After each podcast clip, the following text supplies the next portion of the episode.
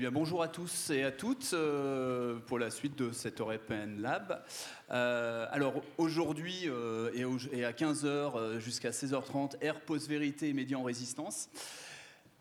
L'idée, c'est, comme sur les autres conférences, d'avoir cette conversation avec les quatre intervenants.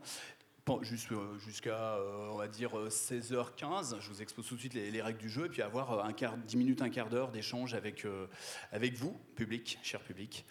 Euh, voilà, si vous m'aurez pas de chaud avant. Euh, alors, air de post-vérité, euh, pour, euh, pour introduire cette question, euh, moi déjà d'où je parle, donc je suis euh, journaliste, euh, je travaille pour rue 89 euh, Lyon.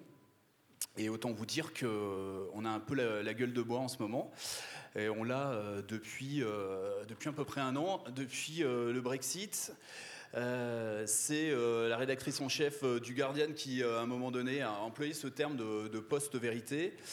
Euh, ça a continué euh, derrière avec euh, les, éle- les élections américaines et donc euh, l'élection de, de Donald Trump, où euh, ce terme-là a même été consacré euh, par euh, ce prestigieux dictionnaire euh, qui s'appelle euh, Oxford Dictionary euh, comme terme de l'année. Euh, pourquoi? Parce que euh, on a mis en avant euh, l'avalanche, euh, la multiplication de ce qu'on a appelé les fake news, euh, autrement appelé euh, fausses informations en bon français, ou euh, ce qu'on appelait peut-être avant aussi euh, les intox, euh, les hoax. Et euh, ce sous-entendu, c'est que ces fausses informations, à leur multiplication, ont eu euh, un effet, des effets sur euh, le résultat du vote. euh, puisque les éditorialistes, les journalistes divers et variés montraient, démontraient dans un cas que le camp du livre racontait tout et n'importe quoi, et dans un autre que les partisans de Donald Trump, pareil, racontaient tout et n'importe quoi. Et pour autant, euh, donc on connaît euh, le résultat. Et l'idée euh, de, cette, conférence, justement, c'est de pouvoir à la fois autant interroger cette notion de, post-vérité, cette ère de post-vérité dans laquelle on, serait, projeté, et puis surtout de voir, puisque nous, enfin moi surtout en tant que, journaliste, et puis les, autres c'est pareil, les autres intervenants que je vais, présenter tout de suite, il faut qu'on mette les mains dans le cambouis et trouver des solutions trouver ces solutions, elles passent évidemment par, euh, par, les, euh, par les médias, euh, mais pas seulement. L'idée, c'est justement, dans un premier temps, je pense, d'interroger cette, notion de, de, post-vérité, cette ère de post-vérité, ce que ça veut dire aussi sur la vérité, parce que ce, ce concept de vérité, que peuvent faire les journalistes euh, enfin, on se demandera aussi, euh, il y a les journalistes, c'est bien beau, les producteurs d'informations, mais euh, vous savez très bien que dans ce, concept de, post-vérité, il y a aussi l'influence et la diffusion de l'information qui est primordiale, et notamment via les réseaux sociaux et, on va dire hein, les, gr- les grandes plateformes Internet, donc on parlera surtout de, Google et Facebook. Et enfin, se poser la question de la réception du message et euh, de l'importance, euh, nous semble-t-il, parce qu'on en a discuté un peu aussi avant, de, euh, de l'éducation aux médias. Alors, sans plus tarder, parce que j'ai dû être encore un peu long, les intervenants. Alors, il a la traduction, il nous vient de l'autre côté des Alpes, il s'appelle Nicolas Bruno, journaliste italien, mais aussi formateur, fondateur d'un site de fact-checking, donc de vérification des, faits euh, à l'ère euh, des réseaux sociaux, on va dire, pour définir vite fait ce que c'est que le fact-checking. Euh, factchecker.italie.it. Euh, à ma droite, euh, Stéphane et Louise, euh, voilà, euh. Euh, alors toi, tu es entrepreneuse, fondatrice donc d'Africa Fortech, qui euh, œuvre aussi dans la, formation. Tu, pourras en dire quelques mots aussi. Euh, chercheuse à la chaire humanisme et numérique euh, de Sorbonne Université, c'est ça. Euh, à sa droite, euh, Aurélien euh, Barrault. Euh, alors lui, il nous vient de- des Alpes, mais du bon côté de la frontière, si je puis dire. Astrophysicien à l'université, l'université fusionnée de Grenoble, ex-Joseph Fourier, Grenoble Université Alpes. Et blogueur, il a notamment publié un article, un post remarqué sur le concept de post-vérité. C'est pour ça qu'il est là. Et enfin, à sa droite toujours, Divina Fromet, qui est professeure à l'université Sorbonne Nouvelle donc de Paris et ancienne directrice du Centre de liaison de l'enseignement et des médias d'information, euh, autrement appelé le CLEMI. qui dépend du, ministère de l'Éducation nationale. Et, et, voilà. Donc les règles du jeu ont été données. Il nous reste euh, à peu près une heure, euh, une heure pour parler, euh, pour converser entre nous. Quatre thèmes à, je dirais, à aborder, à passer. moi, la première, première question, donc, pour essayer de définir un petit peu les, les termes du débat, c'est cette notion de, de post-vérité. Euh, notion de post-vérité qui forcément interroge ce que c'est que euh, déjà euh, cette ère. Est-ce qu'on serait rentré dans une ère nouvelle où avant, évidemment, tout était limpide, on nageait en plein bonheur, tout le monde disait la vérité, les, journalistes, les, politiques, et évidemment, tout se passait bien avant l'arrivée du grand méchant Internet. et donc, cette, question de, de post-vérité, est-ce que finalement, euh, pour euh, bah, dire la, combattre, il faut forcément ériger le Dieu vérité en, bah, dire en, guide de nos, de nos actions. alors, je, m'adresse plutôt à Aurélien, Aurélien Barraud, justement, qui à essayer de, réfléchir à cette notion de, post-vérité et surtout euh, de comment on pouvait, euh, pouvait l'envisager au regard de ce que c'est que la vérité scientifique. Bien, merci. Je suis le moins légitime dans ce débat, donc je vais commencer avec la parole du naïf. Euh, évidemment, ta façon de poser la question inclut déjà la réponse, donc donc c'est parfait. Mon travail est mâché. J'aimerais peut-être commencer par réfléchir quelques secondes sur le concept même de vérité. c'est pas simple la vérité. Euh, il faut commencer par l'admettre, ce qui ne signifie d'aucune manière que nous allons relâcher sa valeur. Il n'en est pas non plus question. Quelle est la vérité de la vérité? C'est une question philosophique qui est hautement délicate. Vous savez, les, stoïciens distinguaient entre to aletes et aletheia, c'est-à-dire entre l'adjectif substantivé et le substantif. En français, ça serait le vrai et la vérité. Et ça ne signifiait pas la même chose. L'un tirait du côté de la substance, tandis que l'autre tirait du côté de la sagesse. Pour la plupart des poètes grecs, nos prédécesseurs, nos ancêtres, les Aèdes, auxquels nous aimerions, j'espère, ressembler, la vérité, c'était une anamnèse, c'était d'abord le souvenir. Et c'est ça d'ailleurs le sens du mot aletheia en grec. Les eaux du fleuve l'été étaient des eaux oublieuses. Et il s'agissait avant tout, pour les âmes ayant contemplé la réalité du monde, de ne pas oublier à travers ces eaux. Ce que je veux dire ici, c'est qu'il y a eu évidemment, évidemment, factuellement, une évolution considérable du concept de vérité. Euh, ce mot n'a pas le même sens chez Nietzsche et chez Thomas d'Aquin. Euh, je lisais il y a quelques jours, de façon complètement contingente par rapport à ce débat, un livre magnifique du réalisateur Andrei Tarkovsky, vous savez, celui qui a fait Stalker, ce film absolument extraordinaire. Euh, le mot vérité apparaît quasiment à toutes les phrases et d'une manière très juste, très subtile et très adéquate. Et pourtant, son sens n'a rien à voir avec celui de la vérité scientifique. Et même au sein d'une culture, même au sein d'une époque, il est tout à fait évident que le concept de vérité est diffracté et que mon acception en tant que physicien n'est pas nécessairement celle de mes collègues. D'ailleurs, qu'est-ce que ça veut dire d'être physicien ou d'être scientifique? Vous voyez, définir la science, c'est aussi compliqué que définir la vérité. C'est quoi? C'est les mathématiques? C'est l'expérience? C'est la capacité de prévoir? C'est le logos? Tout ça est faux, je pourrais vous le montrer. Pour autant, est-ce que ça signifie que la vérité est un concept strictement relatif que tout est bon, que tout peut être dit et que les impostures n'en sont pas? Évidemment non.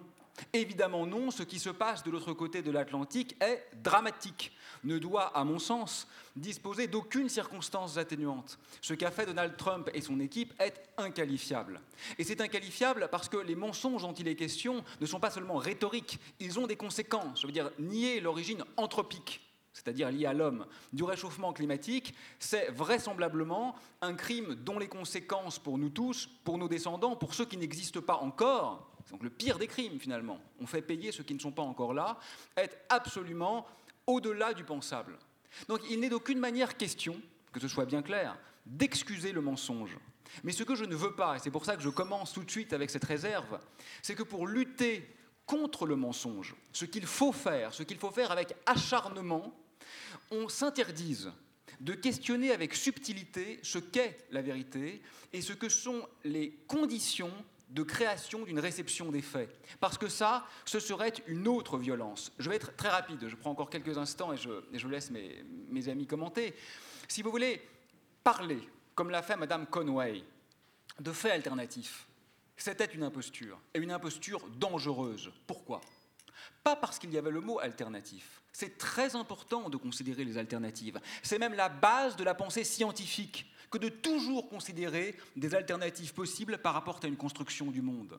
Ce qui était dramatique ici, c'était précisément l'intentionnalité de ce questionnement. C'est que Madame Conway ne cherchait pas à mieux comprendre ce qu'était le monde, ne cherchait pas une vision plus subtile, plus nuancée, plus délicate. Elle cherchait simplement à mentir pour arriver à ses fins. Et le véritable danger, voyez-vous, me semble-t-il, ce n'est pas d'instiller un peu de doute dans le monde qui nous entoure. Je crois qu'on en manque en réalité. Et je crois que refuser le doute, ça serait entrer dans ce que j'appelle la survérité. La survérité, c'est aussi dangereux que la post-vérité. La post-vérité, c'est le déni de la factualité. La survérité, c'est croire que la factualité que nous percevons est la seule possible et la seule manière de la faire fonctionner. Et je pense que face à cette immense bêtise, dont Donald Trump et son équipe sont évidemment les archétypes, ce qu'il faut faire, ce n'est pas lui opposer une contre-bêtise. Ce n'est pas faire preuve d'un bon fascisme contre un mauvais fascisme, parce que tous les fascismes sont dégueulasses. Je crois que ce qu'il faut faire, c'est opposer à cette bêtise l'opiniâtreté de l'honnêteté, de l'humilité, c'est-à-dire évidemment remettre en cause toutes les conditions de possibilité d'une factualité, parce qu'il faut le faire, parce qu'heureusement que nos prédécesseurs l'ont fait. Parce que les faits, par exemple, les Noirs sont inférieurs aux Blancs ou les femmes sont inférieures aux hommes, ont été considérés comme des faits dans le passé. Et heureusement, nous les avons déconstruits. Donc bien sûr, il faut interroger les faits, parce que certains de ces faits sont en réalité des erreurs que nous n'avons pas encore considérées comme des constructions.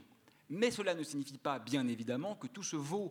Il faut hiérarchiser la crédibilité des propositions et il faut toujours prendre garde à ce que le doute soit dans le sens de l'humilité, c'est-à-dire de l'honnêteté, de la déconstruction des évidences, et jamais dans le choix de la surenchère, nous permettant, dirais-je, de continuer à cheminer avec le moins de distorsion possible et avec le moins de, lignes de fuite possible.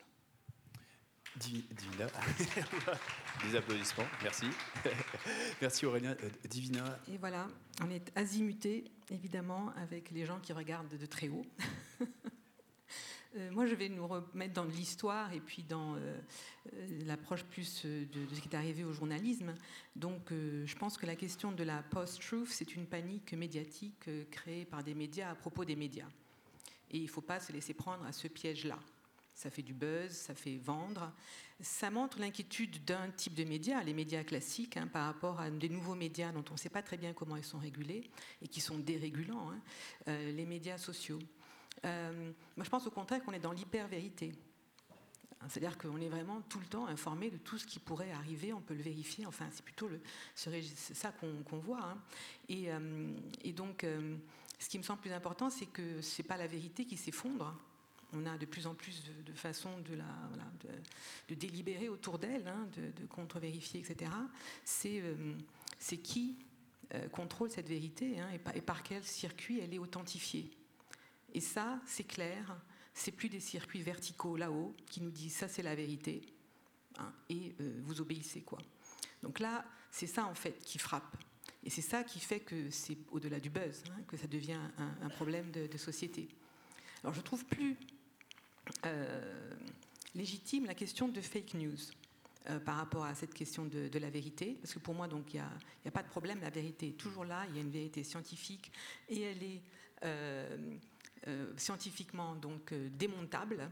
Hein, c'est comme ça qu'on avance. Les paradigmes de la science, ben, on, a des étapes, et dans, dans une étape. Mais dans quelle étape on est là? On est dans l'étape des médias traditionnels, qui euh, se retrouve avec les trois euh, fausses news, ce que j'appelle des infos, moi, hein, IN, FAU, X, des intox, des infos. Hein. C'est les mêmes qu'avant.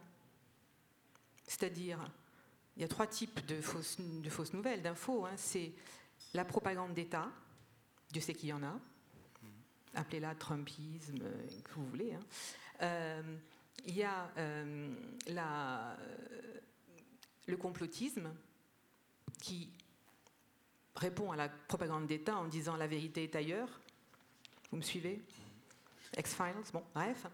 Euh, et puis, il y a la rumeur qui vient se mettre en coin, là, pour essayer de sortir le vrai du faux. Hein. Euh, on dit que, on rapporte que. Hein.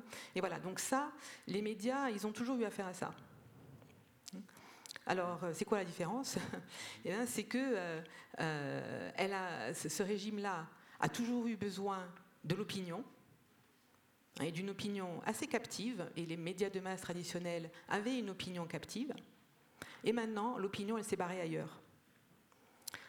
Elle peut s'exprimer, chacun peut devenir média, avec des erreurs, etc. Hein, et c'est euh, ça qui se, qui se remet en cause. Ça nous vient des États-Unis avant tout. Et je crois qu'historiquement, c'est ça qu'il faut qu'on prenne conscience ici en Europe. Hein. on, nous a importé un problème qui vient des États-Unis où la vérité des médias avait été transformée en norme, hein, ce qu'on appelait la norme d'objectivité.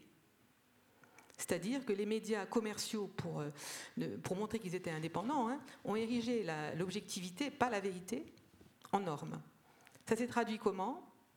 Eh bien, on montre une opinion pour et une opinion contre. C'est-à-dire que c'est devenu un, coup de pagaille. Un coup de pagaille à gauche, un coup de pagaille à droite, un coup de pagaille à... Et ça, c'est la vérité. Eh bien, dans les temps d'incertitude comme les nôtres, ça tient pas. Ça tenait déjà pas à l'époque, hein, mais ça s'est entièrement fossilisé au point que, pour montrer le pour et le contre, on est allé aux extrêmes, aux États-Unis comme chez nous, l'extrême gauche, l'extrême droite, et on oublie la très grande majorité silencieuse qui est beaucoup plus dans les zones de gris et de nuances. Donc ce système, d'abord, s'effondre sur lui-même sur lui-même. Et dans un deuxième temps, il est effondré par l'arrivée de ces médias sociaux hein, qui disent on en a marre, euh, votre système, il est plus valable, on le remet en cause. Et nous, ce qui est plus important, c'est d'où ça vient, l'authenticité, la, confiance qu'on a hein, dans la personne qui nous relaie l'info. Je n'irai pas plus pour le moment. Euh, Stéphane Olise. Oui. oui. Alors, moi, je. Bah, merci. Effectivement, je, souscris euh, bien évidemment euh, à, ce qui vient d'être dit, c'est-à-dire aussi bien à l'idée que euh, la question de la post-vérité euh, euh, est, un, un, jargon médiatique qu'on nous sert et que c'est un hashtag bien dans l'air du temps. Je souscris également à l'idée que c'est un problème qui nous viendrait des États-Unis et en même temps, je trouve ça intéressant de le penser sur le temps très long et je trouve que les deux interventions antérieures nous l'ont montré. C'est-à-dire que si on prend euh, d'une certaine manière ce qui serait de l'ordre d'une pensée continentale de la vérité qui s'affronte aujourd'hui avec ce qui serait ce qu'on a appelé en philosophie une pensée analytique, enfin une philosophie analytique de la vérité, eh bien on se rend compte aujourd'hui que tout ça, cet affrontement, alors on n'est pas obligé de rentrer dans le, débat des experts et des épistémologues, mais on s'aperçoit qu'aujourd'hui, le vrai enjeu de ces questions-là, c'est celle de l'économie politique des réseaux sociaux et de la donnée, qui est une économie politique qui est globale et qui implique des sujets aussi bien euh, cognitifs, éducatifs, de compréhension de ce que sont les technologies et de comment est-ce que ça fonctionne. Alors je m'explique plus clairement ce qui se passe avec la question de la post-vérité, c'est qu'en réalité, on est face à un enjeu de compréhension d'abord des productions, des news, donc qui renvoient à euh, une économie des médias bien particulière qu'il y a et qui, et qui effectivement euh, euh, vit, vit, on va dire, peut-être la fin, la fin d'un temps, effectivement.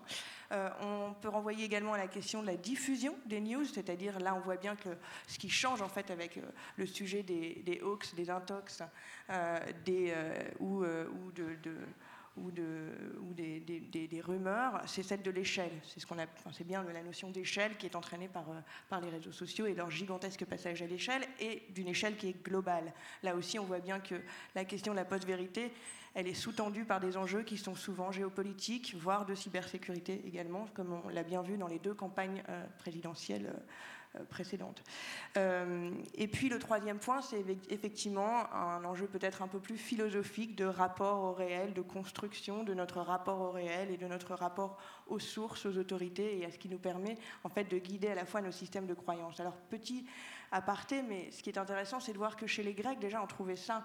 Euh, un chercheur historien qui s'appelle Paul Venn a montré que les, les, Grecs, en s'interrogeant sur est-ce que les Grecs croyaient à leur mythe euh, finalement, euh, les Grecs sont à la fois dans ce paradoxe d'être les enfants de la raison et d'avoir fondé d'une certaine manière tout le système de pensée occidentale, ou en tout cas on leur prête ce geste-là, euh, et en même temps, ils avaient une, mythologie qui semble quand même complètement improbable quand, on, y réfléchit un peu. Et donc Paul Venn a montré que la mythologie et l'articulation de la démocratie, donc de la croyance qui repose sur une croyance dans la raison et dans le logos chez les Grecs, répond de programme de vérité, c'est-à-dire que la vérité est toujours à penser en articulation avec des systèmes de croyances et qu'elle vient intervenir à un moment où on en a besoin. Parfois on a besoin de vérité, parfois on a besoin de croyances, et ça c'est, j'ai envie de dire, presque une norme anthropologique à travers les civilisations.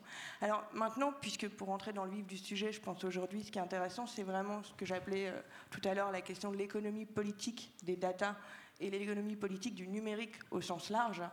Et en fait, on s'aperçoit que euh, euh, le problème dans, tout ce qui s'est passé, dans tout ce qu'on nous a euh, décrit ces derniers temps comme étant une crise de la vérité, une crise de la confiance également, c'est la continuation d'un système de pensée statistique, mais qui est extrapolé de façon à ce qu'on n'arrive plus finalement à, à toujours à cause de cette question de l'échelle, du passage à l'échelle sur les réseaux sociaux, on se retrouve tout à coup des millions euh, à regarder la même fausse news.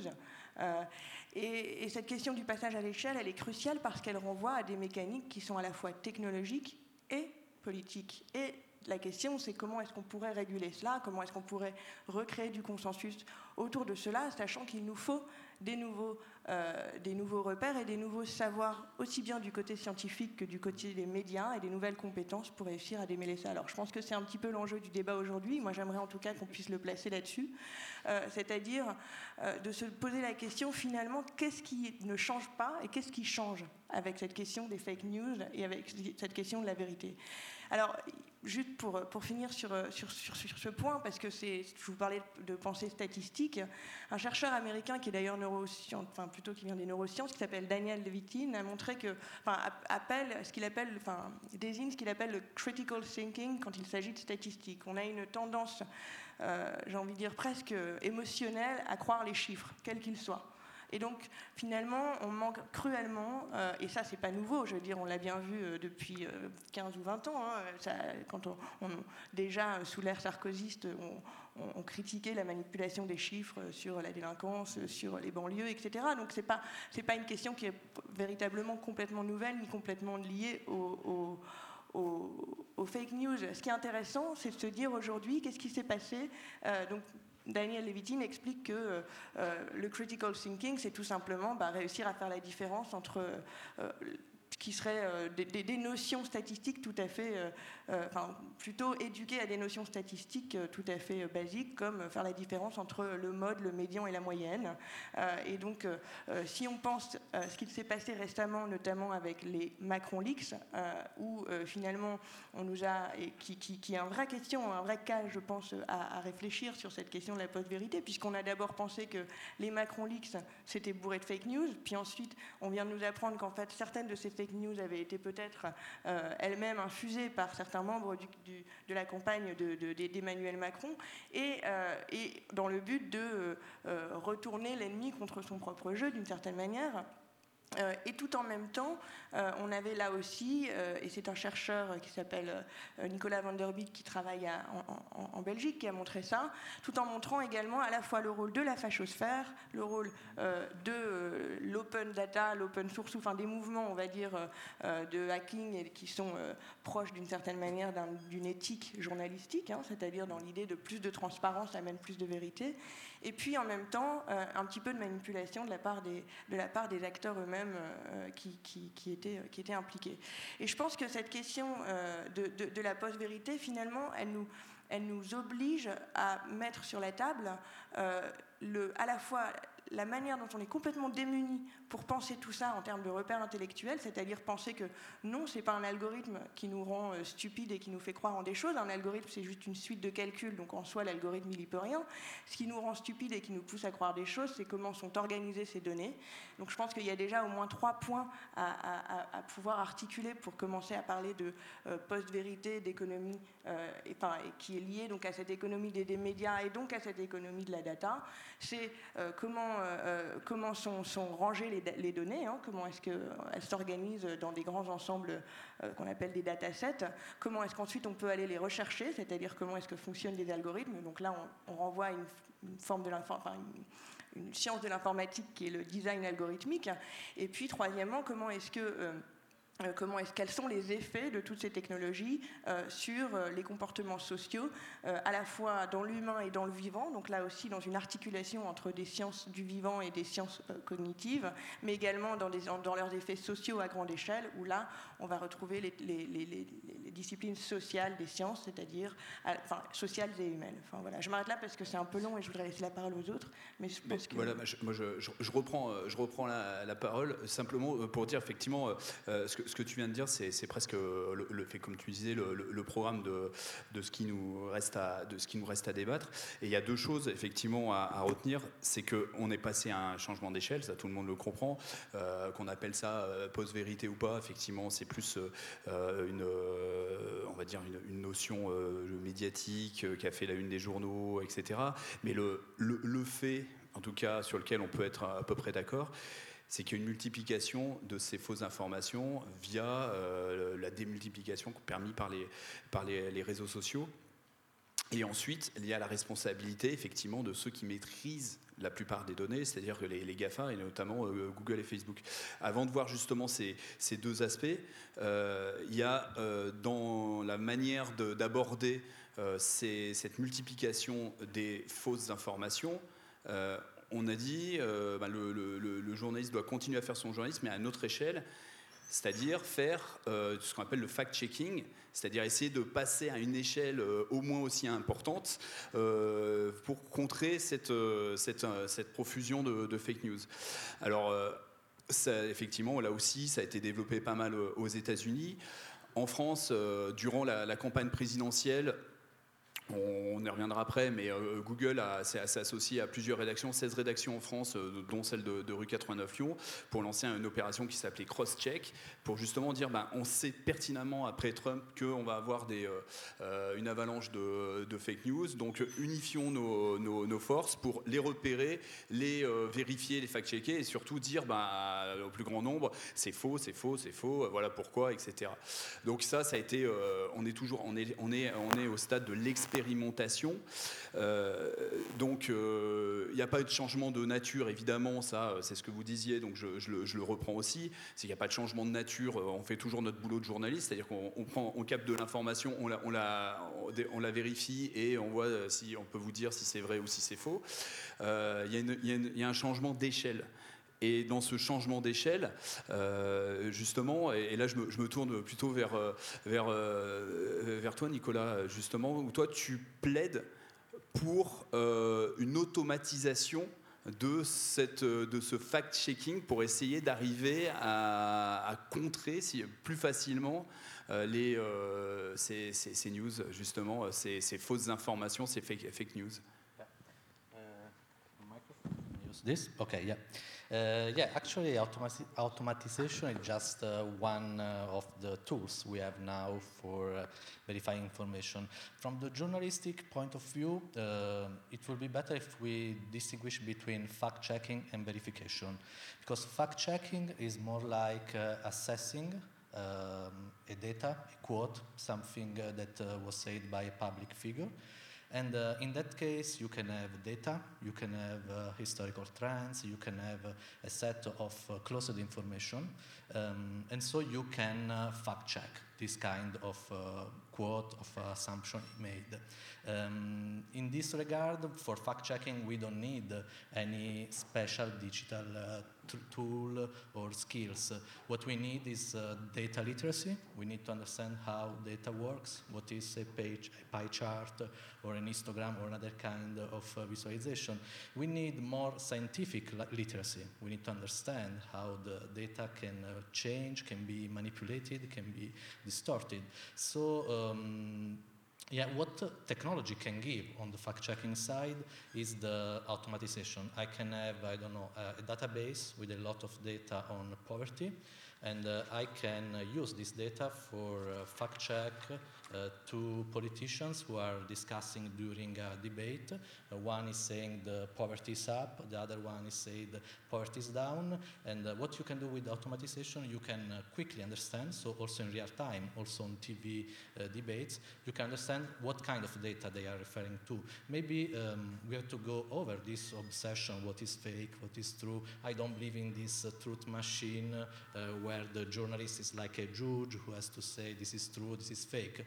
Uh, sometimes, uh, and this, this, comes also from my experience as a journalist on, the, on the field, um, we have two truths. Sometimes we have uh, data coming from different data sets. Sometimes we have uh, data who are just outdated, so they are not uh, recent.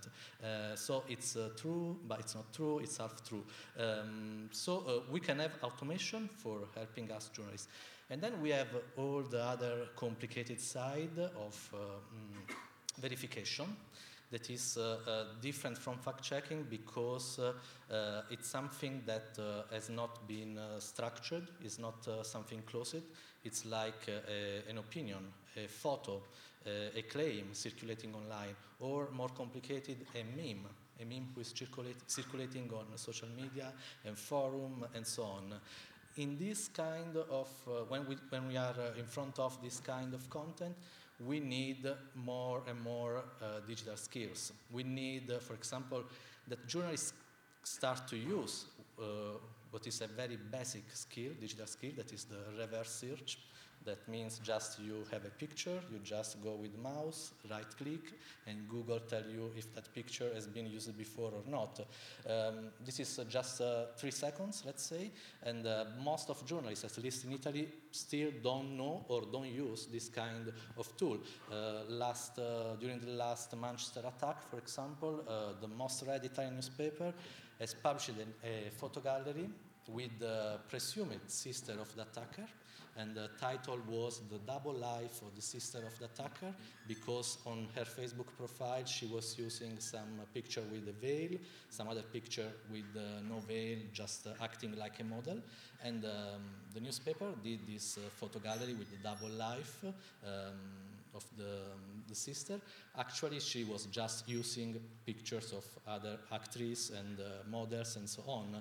Uh, most of young people, I'm sure, know what is reverse search uh, because uh, I don't know, when I do workshop with the young people, they use this tool because they want to verify if a friend is uh, mocking or not on her profile, his profile, if he's if using uh, another images or not. And, uh, but most of journalists are not using this kind of tool. So um, um, we have a reverse search, but we have also, I don't know, computational search engine like uh, Wolfram Alpha. I don't know if you know this uh, search engine. It's really great. You go, I don't know, you can uh, ask a very precise uh, uh, question like what was the weather in Lyon on the 1st of July of 1995. And in a few seconds, you can have the weather. And for example, this is another real case uh, example I have. There is a video on YouTube who is very popular with a UFO, an unidentified flying object, flying on the CERN of Geneva. The CERN is the Center of Physics, Advanced Physics. Uh, actually, there is also the date with uh, when the UFO was flying on the CERN, and uh, most a lot of people, also media outlets, are using this video uh, for uh, just for clickbaiting, for uh, on their Facebook pages and so on. You as a user, but also you as a journalist, you can just go on Wolfram Alpha, just uh, type down the date of the video, and to know that uh, on that date was uh, the um, on, on Genève, there was it was not sunny, as you can see in the video, it was foggy, very very foggy, so you could not see any UFO flying in the sky.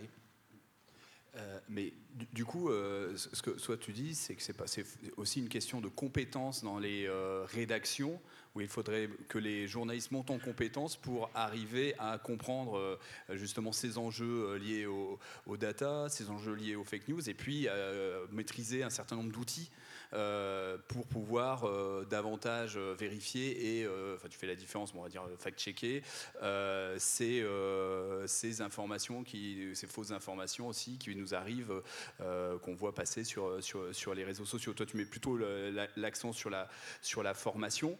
alors, peut-être pour, je ne sais pas si vous voulez préciser quelque chose, mais on voit aussi que malgré tout, il y a eu plus de fact-checking, notamment durant ces, élections en France.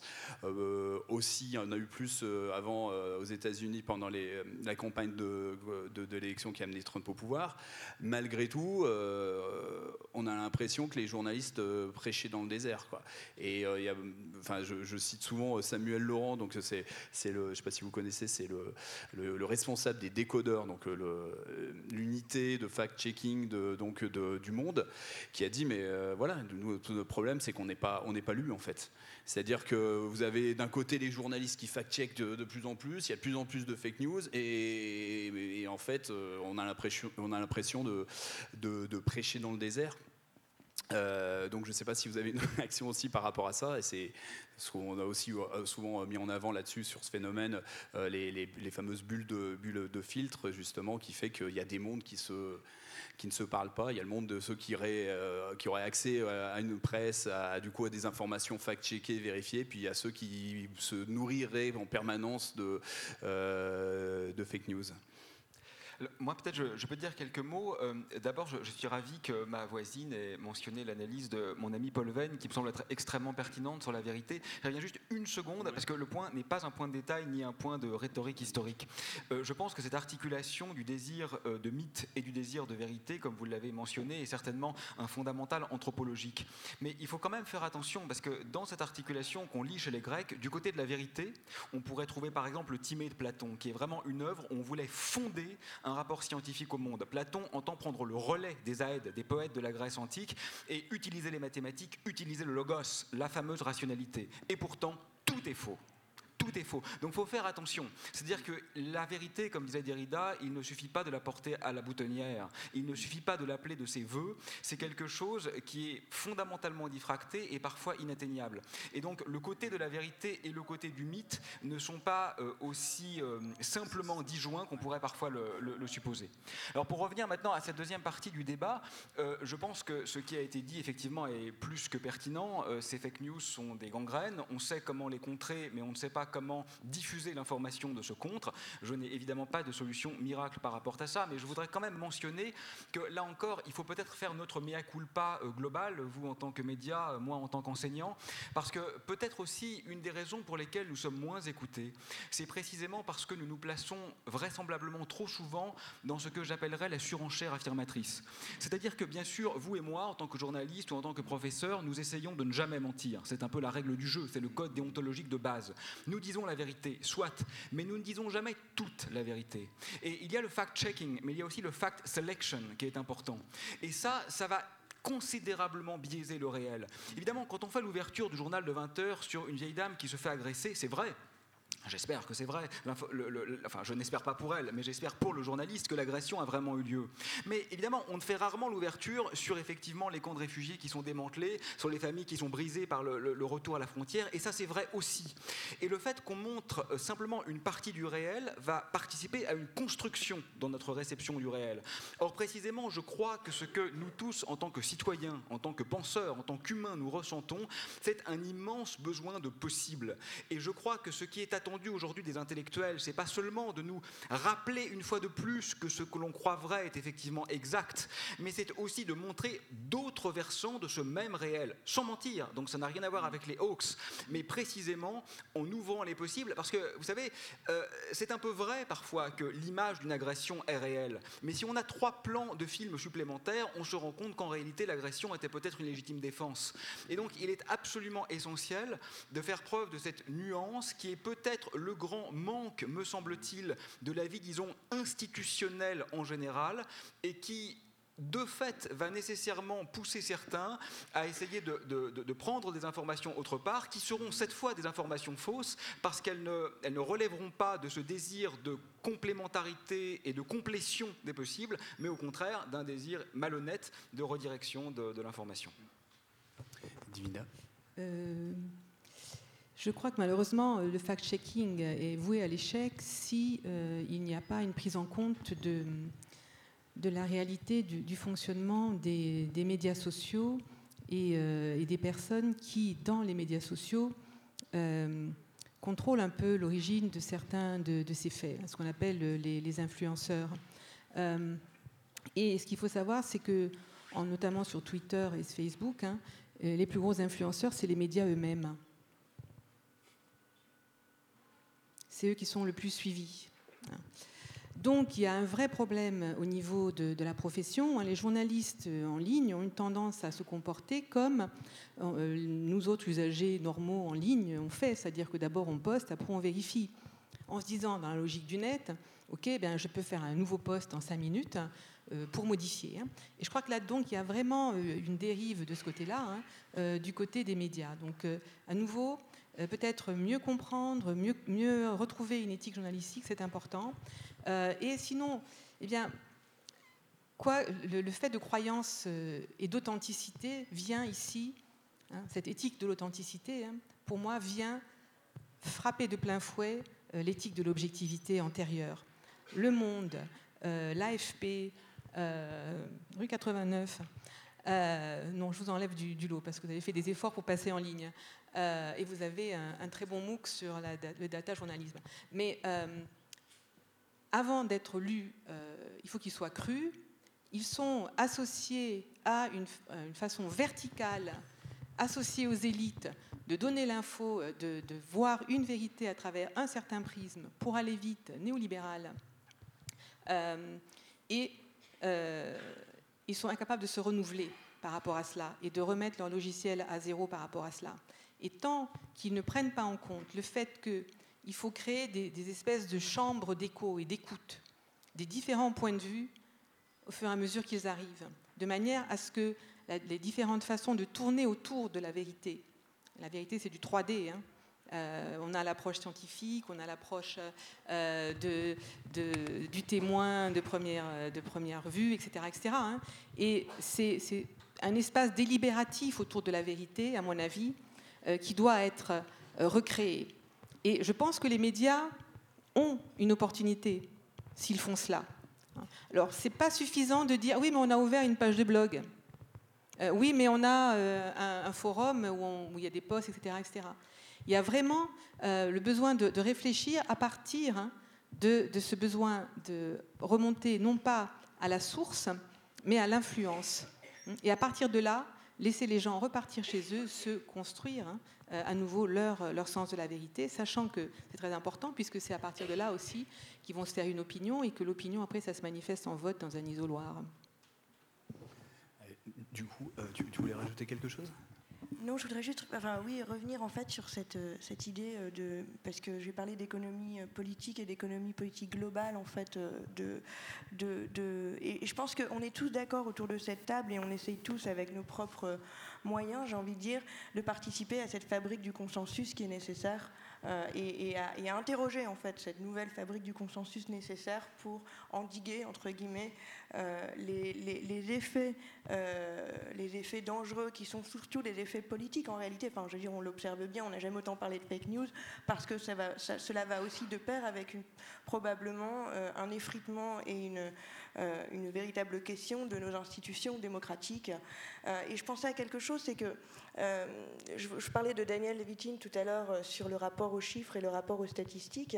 ce qui est intéressant, en fait, quand on pense à, aux fake news, c'est de réfléchir au biais cognitif. Et ça, et ça dépasse, en fait, ça nous, ça nous permet de reposer aussi la question des, des, filtres, des bulles de. Enfin, bubble filter, je ne sais pas très bien comment on les traduit en, français, mais ces filtres qui signifient que parce que, à cause de cette économie de la data, nous serions enfermés dans notre propre vision sociologisante, en fait, assignée à des critères sociologiques ou économiques euh, de, ou de provenance, euh, et que nous consommerions sans cesse les mêmes, les, mêmes news, et que nous serions donc incapables d'aborder un point de vue d'altérité, on va dire, et, et, donc qui pose véritablement un problème de sapage de, cette fabrique du consensus à laquelle nous, nous, souhaiterions participer. Or, le problème avec les biais cognitifs, euh, c'est la manière dont vont être posées les questions. Et, si je peux prendre l'exemple du, et de, la manière dont vont être validées les décisions, qu'il s'agisse de déposer un vote dans une urne euh, pour élire un président de la République euh, ou pour voter une loi quand on est, député. En fait, le problème, c'est pas, pas tant que les électeurs de Trump voulaient croire dans ce que les, ce que les, supporters de la campagne de Trump pouvaient diffuser comme fake news autour d'Hillary Clinton. Le problème, c'est que Trump savait précisément ce que son électorat potentiel voulait entendre. Et que donc, précisément, il répondait à, ce, désir peut-être inné, enfin, en tout cas, ce désir potentiel de fake news. Et je pense que c'est là qu'on doit peut-être interroger aussi bien sur un plan scientifique que sur un plan politique. Cette question de la fabrique du consensus a dans cette, dimension d'échelle euh, qu'on appelle couramment le big data, mais aussi euh, euh, qui, porte, qui comporte beaucoup d'autres enjeux. et peut-être par exemple se dire que la pensée statistique du 19e et 20e siècle qui a porté les modes de gouvernementalité qu'on connaît aujourd'hui, c'est-à-dire bah, la pensée par la moyenne, la pensée par le vote démocratique, donc bah, le, plus grand nombre l'emporte, hein, qui reflète finalement ce principe de popularité des news qui sont aussi une des racines du problème des soi-disant, des fake news. Euh, et je pense que si on se mettait à réfléchir à cette question de la représentation, en fait, qui est aussi bien dans les datas, au cœur des datas, qu'au cœur de nos systèmes politiques, et si on disait, bah, peut-être qu'on pourrait articuler des choses comme le tirage au sort, en même temps qu'on pourrait articuler euh, des, problèmes que l'on rencontre euh, au niveau de la représentation des masses dans la pensée statistique qui est au cœur du big data. Alors je ne sais pas si c'est si si si clair pour vous, je l'espère, mais en tout cas, ce qui est certain, c'est que le, le la, fabrique du consensus autour de ça, ne fera pas l'économie à la fois du temps très long de l'histoire, et je suis ravie qu'on ait pu euh, euh, parler euh, des, qu'on puisse continuer à parler des Grecs et de, et de, et de l'épistémologie occidentale, d'une certaine pensée de la raison, parce que pour moi, il y a un autre enjeu et dont on ne parle pas du tout, c'est cet enjeu global, en fait, c'est-à-dire cette idée que les technologies, et précisément cette question de, de, de l'échelle, elle se pose aussi complètement en dehors des cadres de pensée et des cadres de régulation qu'on a l'habitude de connaître, aussi bien sur un plan scientifique que sur un plan politique, encore une fois. Et donc, je pense que ce serait intéressant peut-être de décentrer un petit peu euh, cette question de la vérité qui est quand même malgré tout très occidentale euh, pour se poser la question euh, peut-être vue d'ailleurs parce que ces technologies, Facebook, elles ne s'arrêtent pas juste au monde occidental. Justement, là, où je, rebondis, c'est sur la responsabilité, euh, alors surtout de, Google et, Facebook. Euh, ce que tu disais, bah, interroger justement cette, diffusion de l'information et, de, et de ces, collectes et diffusions de, données. Euh, là-dessus, même, si au début, Mark Zuckerberg, le PDG Facebook, disait non, non, mais vous inquiétez pas, chez moi, il n'y a rien, il y a peut-être 1% de, fausses informations, mais le reste, tout va bien, circuler, il n'y a rien à voir. Le ton a quand même pas mal changé en six mois.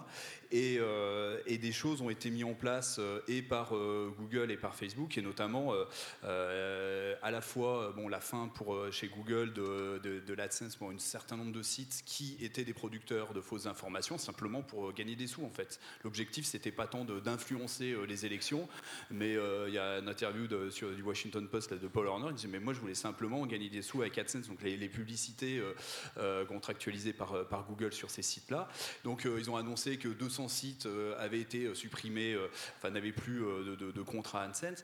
Et parallèlement, Facebook a annoncé justement qu'il y aurait, il y, a eu des, des contrats justement avec des un certain nombre de rédactions euh, pour euh, fact-checker euh, des, des, informations que, que pouvaient signaler des, utilisateurs. Donc il y a un certain nombre de choses qui ont été mises en place par Google et par Facebook, mais ça pose au moins deux, gros, deux grosses questions. La première, bah, sur lesquelles tu étais déjà venu un petit peu, c'est bah, qui ils sont finalement pour dire c'est ces géants du web, euh, ceci est vrai, ceci est faux.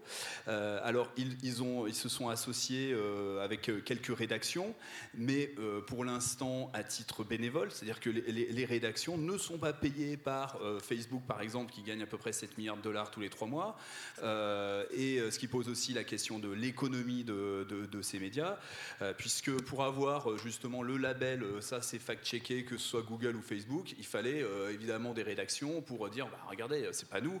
Nous, on vous dit, on dit pas ce qui est vrai, ce qui est faux. Ce sont, encore une fois, ce sont les journalistes et, et, en plus de ça, on paye pas ces journalistes. donc, ça pose un petit problème, je ne me trouve. mais en tout cas, voilà, il y, a quand même ces, on va dire trois questions. C'est ce que déjà, de votre point de vue, ce qui a été mis en place ces derniers, j'en ai, il y a, d'autres choses qui ont été faites, hein, mais Facebook, entre parenthèses, va jusqu'à maintenant, à la, veille des élections législatives en, Grande-Bretagne, euh, faire de la publicité dans les journaux papier pour mettre en avant son guide de bonne pratique, les 10, euh, les, choses à faire euh, que vous avez sur Facebook pour essayer de vérifier par vous-même si l'information est vraie ou fausse. donc voilà, il y a des choses qui ont été faites. Est-ce que c'est suffisant de, de, votre point de vue? Quelles questions ça pose sur justement la recherche, cette fameuse recherche de, la vérité, qui on est pour, pour dire ce qui est vrai, ce qui est faux? Et puis surtout le, rapport aux, médias, puisque ce qui a fait tousser quand même dans certains nombres de, rédactions, c'est le fait qu'on fact-checkait, euh, euh, j'allais dire gratos, pour, euh, pour les géants du web. Je sais pas qui. Je vais faire l'historique, comme ça, ça permettra aux autres de réagir. Hein. parce que moi, je suis depuis très longtemps une activiste des médias et d'Internet comme média. Hein. et dès 1996, lors de la première loi des télécoms américaines, euh, les, grandes plateformes à médiatiser, hein, que sont les, GAFAM, euh, ont obtenu un moratoire. Hein, c'est-à-dire qu'il n'y ait aucune loi sur eux, de manière à ce qu'ils puissent euh, se diffuser, fusionner, etc. etc. Hein. et les Américains, les pouvoirs américains, y voyant bien entendu un intérêt économique, ont laissé faire. donc, ils ont échappé à quelques modèles américains que ce soit des médias, en fait, euh, il tombe sous un modèle très classique des médias, qui est très proche des télécoms, qui est de transporteur. C'est transporteur. Hein. Il faut savoir qu'aux États-Unis, euh, il n'y a pas de ministère de la Culture hein, ni de la Communication. Euh, les médias sont gérés par le ministère du Commerce dans le sous-secteur des transports. Et je vous signale qu'à l'Union européenne, on en est là maintenant. Vous trouverez Internet à la DG Connect qui s'occupe des transports. Donc ça, c'est l'héritage qu'on a, puisque les médias, Internet, les GAFAM sont américains, protégés par le droit californien, donc extrêmement protégés, de telle sorte qu'effectivement, ils ne payent pas d'impôts et que les lois américaines sont nos lois. Par exemple, euh, l'accès aux réseaux sociaux à 13 ans, c'est une décision américaine. ils ont décidé que c'est comme ça. Euh, donc le premier combat à mener, c'est euh, de bien s'assurer qu'ils sont reconnus comme des médias. Et s'il y a une utilité à cette panique médiatique de la fake news, c'est que j'espère que du coup, euh, les Français les Européens vont se mobiliser pour dire on ne veut pas de ça chez nous, et nous, ce qu'on veut, c'est qu'ils aient leurs responsabilités et leurs obligations de médias. Hein, parce qu'en en devenant simplement transporteurs, les GAFAM ont mis de côté toutes les obligations de service public auxquelles sont assignés les médias multimédia, la télé, la radio, etc notamment l'obligation d'équité politique. On tombe dans la bulle de filtre, donc euh, c'est tout à fait anti-pluralisme de l'information, etc. etc. Hein. Donc il y a un laisser-faire du gouvernement américain économiste, mais qui a des, retombées politiques, je suis d'accord. Hein. Et nous sommes euh, héritiers de ce système. Notre seule réponse, c'est de dire maintenant que c'est transfrontière, euh, que c'est transnational, eh bien, on se réancre dans le national, et donc les lois françaises fonctionnent, les lois européennes fonctionnent, et donc il faut leur donner des obligations de service public. Sinon, qu'est-ce qui se passe? Ils font toujours comme à l'américaine, ce qu'ils sont en train de faire, ils s'instaurent juge et parti. Donc, ok, on va le faire. Hein. Le fake news, on va traiter. On, fait dealer, on met 3000 personnes, dit Facebook. Ça nous coûte un peu cher, mais bon. Euh, et ils vont faire du fact-checking et on va retirer les sites. Alors là-dedans, il y a tout. Hein. Il y a la propagande, mais il y a euh, les auréoles de sein poitrine. Hein. Il y a tout un mouvement hein, sur, euh, sur ces questions-là. Donc, de la pudibonderie, enfin là-dedans, comme c'est Facebook et son propriétaire qui décident, vous voyez bien que ça ouvre la porte à tout. et on est loin de la vérité. Donc, il faut effectivement remettre là-dedans, hein, de la régulation. Ça ne veut pas dire de la censure, évidemment, c'est tout de suite ce à quoi hurlent les Américains, vous allez censurer, hein, mais de la régulation euh, par rapport à ces excès et des obligations de service public et notamment euh, d'équité. Et je crois qu'à partir de là, on pourra repartir sur des bases saines, hein, euh, sans compter évidemment à long terme c'est de l'éducation, mais ça, je crois qu'on va y revenir. Voilà, juste vous voulez mettre un point. Il faut se mobiliser, il faut avoir une vraie maîtrise de l'histoire et de l'économie euh, des GAFAM, hein, euh, bien leur faire reconnaître que ce sont des médias. Ils y vont, hein, et ils sont en train de demander, Facebook, j'étais à un colloque à l'UNESCO où ils l'ont dit vraiment explicitement il y, a, deux mois, ils, ils, sont prêts à un système qu'ils appellent hybride de médias, hein, où il resterait des transporteurs, mais pourrait avoir quelques obligations. Tout ça, bien sûr, pour le moment, c'est pas sur la table. Uh, actually, yeah, uh, from my perspective, I would press Facebook, Google, uh, and other uh, GAFA, how you call it? GAFA, um, on uh, what they are best at. For example, they are very good on technology, So I would press them on uh, transparency of their algorithm, how they choose, how they create the filter bubbles that uh, we are immersed in, how they select the order of the news we visualize. I would like to have more transparency from Google and Facebook on this because I think it's part of the debate on fake news and uh, post-truth. And um, actually, I don't like the idea of transforming Facebook, Google on fact checkers, on uh, they saying us what's true and what's not, because then uh, that can be very, very dangerous for freedom of information or uh, in other contexts that are not us. Then the second aspect I will press on Facebook and, twi and Twitter and Google is the user interface. They are very good in building user interface that attract uh, our attention, that grab our eyes. They should do more on this. We have this, uh, you know, they call uh, context collapse, collapse of context, the same uh, content, this, uh, a content from uh, Le Monde or from a fake Le Monde website appears the same on Facebook, on Google, MP, or on Twitter. They could do more on this, especially on highlighting what the source is. And um, there is this science that in Silicon Valley is very, very studied and applied, is captology, It's how you can, uh, how you can uh, grab the attention of the people, how can you um, how can you pass a message or another one. And Facebook and Google are very good at this. And I'm sure that on fake news, they are not doing enough on this topic, on this user interface aspect. Ok. Euh, Aurélien. Oui, euh, je, voudrais euh, euh rebondir et puis peut-être en même temps aller vers le dernier sujet que, vous aviez évoqué concernant l'éducation. Il faut quand même regarder en face ce qui me semble être le problème majeur. On est en train de vivre la fin du monde. on est en train de tuer notre planète. Qui peut considérer que c'est une information secondaire? Et quand le voit-on faire cette information Quand la voit-on faire la une des grands médias? Quand ouvre-t-on le journal de 20 heures de TF1 sur la déforestation? Jamais. Jamais les médias mainstream n'ouvrent leur information sur la fin du monde que nous sommes en train de créer maintenant. Et on sait, on le sait de façon absolument certaine, que nous sommes dans les derniers instants où on a encore une petite chance d'éviter peut-être, et c'est même pas certain, le pire. Donc je veux dire, les médias ne mentent pas, mais ils mentent par omission. Et quand on fait face à des omissions si graves, ça relève quand même, finalement, du mensonge. Je veux dire, quand on trace sur les couvertures des, grands journaux en lettres de sang euh, les grands malheurs de notre temps, quand est-ce qu'on voit les milliers de SDF qui meurent dans les rues françaises? Et encore, je dis les milliers parce qu'on ne connaît même pas le chiffre tellement on s'en fiche. Ça veut dire quoi? C'est des morts qui n'ont pas de sens. Et il y a quand même une sélection de l'information qui ne peut pas, ne pas mécaniquement, à mon sens, entraîner les dérives dont on est témoin. Et je crois que c'est là qu'il faut faire porter euh, l'effort le plus fondamental. Alors, quant à euh, Facebook, Google et les réseaux sociaux en général, moi je pense qu'il ne faut pas confondre. Euh, l'outil et l'usage qu'on en fait. Hein. Ayez de bons amis et vous aurez de bonnes informations. Euh, moi, mon mur Facebook euh, est plutôt génial. J'apprends des choses extraordinaires, je découvre des personnes fantastiques. Euh, c'est pas l'outil en tant que tel le problème, c'est l'usage qu'on en fait et ce qu'on en attend. Et ça, bien sûr, ça rejoint ce que vous disiez tout à l'heure, c'est le biais cognitif de corroboration.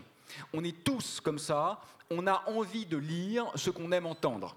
Et donc on va choisir nos amis, nos médias, nos abonnements par rapport à la petite musique qui flatte nos oreilles. Et donc pour essayer de n'être pas que dans le descriptif, mais d'être aussi un peu dans le prescriptif, c'est-à-dire de dire qu'est-ce qu'on peut faire face à ce désarroi, même si je suis pas tout à fait certain d'être dans le même désir de consensus que ma voisine, parce que je pense que le dissensus, ça fait aussi partie de la pensée. Mais toujours est-il que qu'est-ce qu'on peut faire quand même face aux problèmes qu'on a tous identifiés et dont on partage le sentiment qu'il est nauséabond? Eh bien, je crois que c'est nous éduquer mutuellement à un peu de désir d'altérité. Voilà, moi je suis de gauche, hein, je peux le dire publiquement, mais j'essaye quand même de lire Le Figaro. Je ne vous cache pas que c'est douloureux. Mais il faut le faire. Je crois qu'il faut le faire. Je suis athée mais en ce moment la personne avec laquelle j'échange le plus à la fois, et je suis très impressionné par la subtilité de sa pensée. Et je crois que c'est là où l'école, mais l'école, ça inclut les médias, ça inclut les profs de fac comme moi, a une lourde responsabilité. C'est qu'on ne présente pas l'histoire des sciences comme une histoire du doute, comme une histoire des rebroussements, comme une histoire des erreurs, comme une histoire de la confrontation respectueuse avec l'altérité authentique de l'autre. Et c'est ce qu'elle est pourtant. C'est comme ça qu'ont eu lieu les vraies révolutions, c'est comme ça qu'ont eu lieu les grandes découvertes. C'est se confronter avec quelque chose qui ne relève pas d'une manière de réaffirmer ce qu'on croit déjà savoir, mais qui nous met face à nos contradictions. Parce que si nos convictions sont honnêtes, c'est-à-dire si elles ont quelque chose à voir avec la vérité, aussi euh, protéiforme ce concept soit-il, alors elles survivront à la confrontation. Et c'est pourquoi je crois qu'il ne faut pas avoir peur d'aller vers l'autre. Disons-le quand même une dernière fois, euh, la montée de Mussolini et d'Hitler n'avait rien à voir avec Facebook, n'est-ce pas? Euh, Et n'a rien à voir avec l'ère que l'on identifie comme étant celle de la post-vérité. Euh, ou plus récemment, les centaines de milliers de morts qui ont eu lieu en Irak à cause d'une fake news qui était celle des armes de destruction massive, n'a rien à voir non plus euh, avec euh, l'arrivée au pouvoir de Donald Trump. Donc le problème n'est pas nouveau, il est endémique, il est vieux comme l'humanité, et je crois que s'il faut chercher un peu de solution, c'est du côté d'un goût, disons, réinventé pour une diversité élective et éclective, pour un véritable appel vers la différence. Euh, justement, Stéphane Hollis, tu, voulais, réagir sur euh, cette notion de média? Oui, et, sur, la question du consensus également, parce que dans le mm. consensus, il y a bien évidemment dialectique. Hein, donc, euh, on est d'accord que le consensus, sinon, ça, ça n'est pas juste de la pensée du même, mais c'est aussi de la pensée de l'autre. Non, en fait, je voulais revenir sur la question de la régulation de, du numérique et des, industries et des géants et du numérique et des GAFAM en particulier, hein, parce qu'il me semble que il y a un, véritable problème euh, autour de l'idée que ces acteurs-là seraient des médias. Alors je ne dis pas qu'ils n'en sont pas, je pense qu'ils en sont bien, évidemment, et je, souscris totalement à, l'analyse que, faisait Divina sur euh, la, position et la posture de Mark Zuckerberg aujourd'hui. En revanche, je pense que quand on a un, acteur comme Google, et enfin c'est aussi le cas de Facebook, mais qui possède la plupart de nos données de santé, euh, euh, s'articule en fait, on s'oriente vers des systèmes de prise de décision euh, et dans lesquels euh, l'intelligence artificielle, dont le mode de fonctionnement, dont le mode de calcul, etc., n'est évidemment pas euh, révélé au public, puisqu'il ne s'agit pas de médias, il s'agit d'industrie.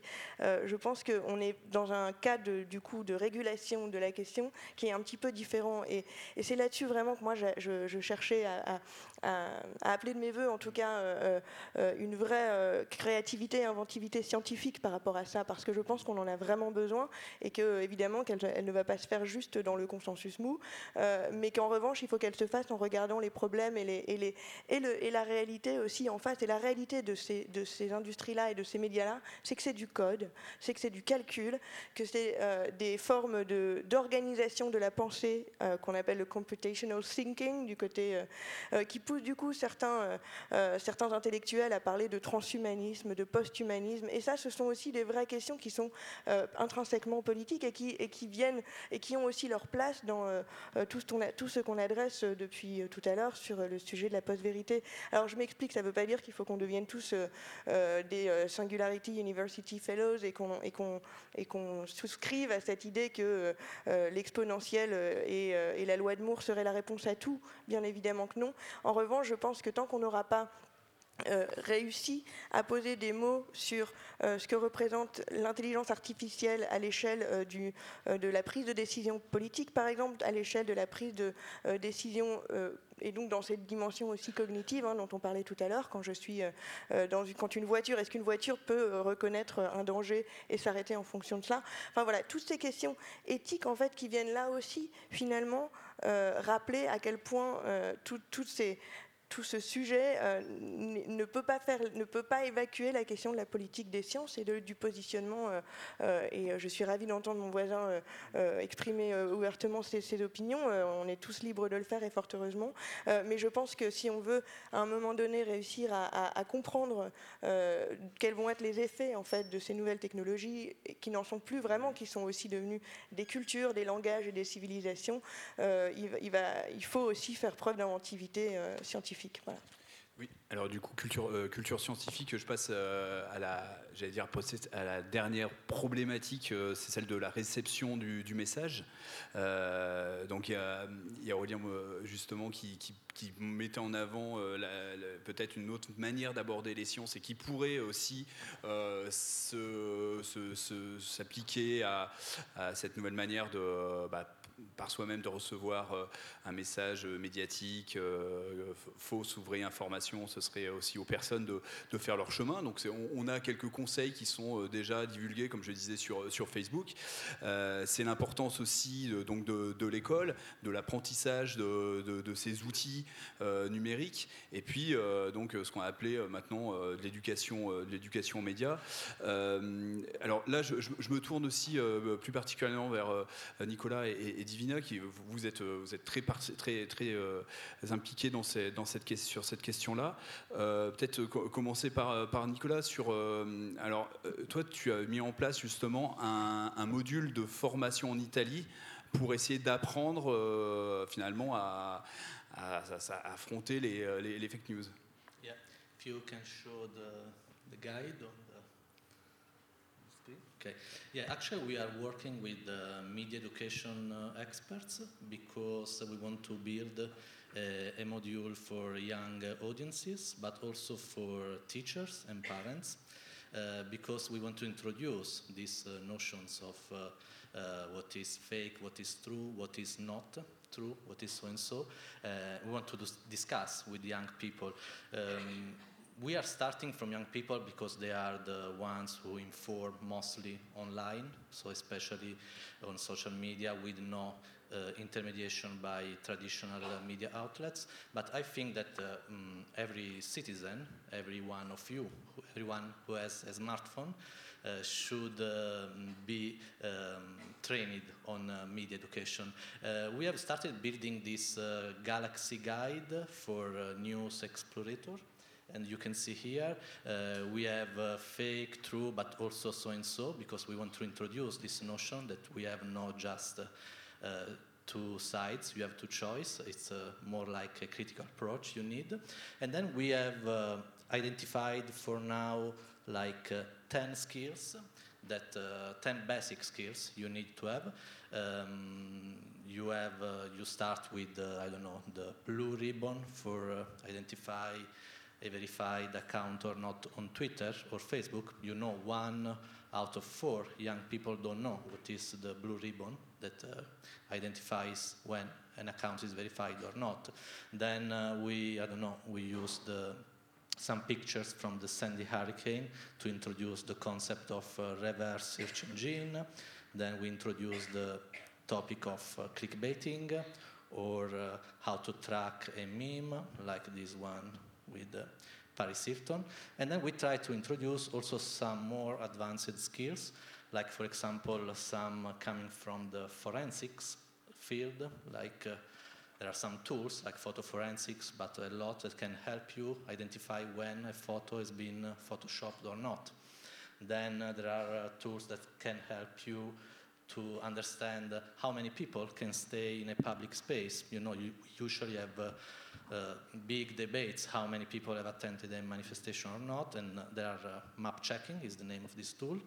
And then we have uh, tools for analyzing videos on YouTube, frame by frame, or Wolfram Alpha, or sometimes our tools are very, very easy, basic advice. Like, for example, when you read a research on something related to health, check always the impact factor of the journal who is saying this. For example, there is this famous uh, um, research on uh, chocolate that uh, can help you lose weight that has been published by the International Archives of Medicine.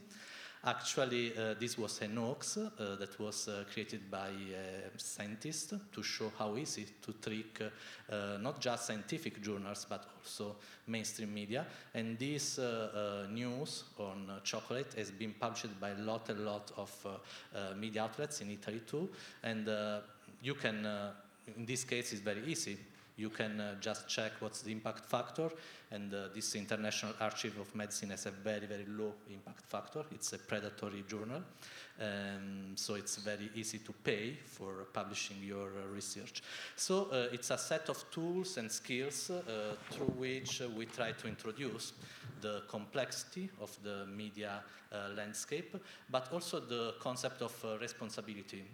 We are, today we are talking about journalists, Google, Facebook, but in the new scenario, in the new information scenario, we are uh, aware that everybody has to be a fact checker. Everybody has to start to question what is happening or not. We have, um, we, I have an example that is very uh, easy to understand. In 2005, uh, in London, there was uh, the bombing in the in the metro, and um, according to the BBC, that was the day that uh, user-generated content changed the way media were covering a big uh, crisis event because the BBC was overwhelmed by pictures of people sending uh, photos from the metro from where they uh, were. Uh, in that case, uh, it was just people doing a photo and sending it to mainstream media. Someone maybe could publish on his blog and so on.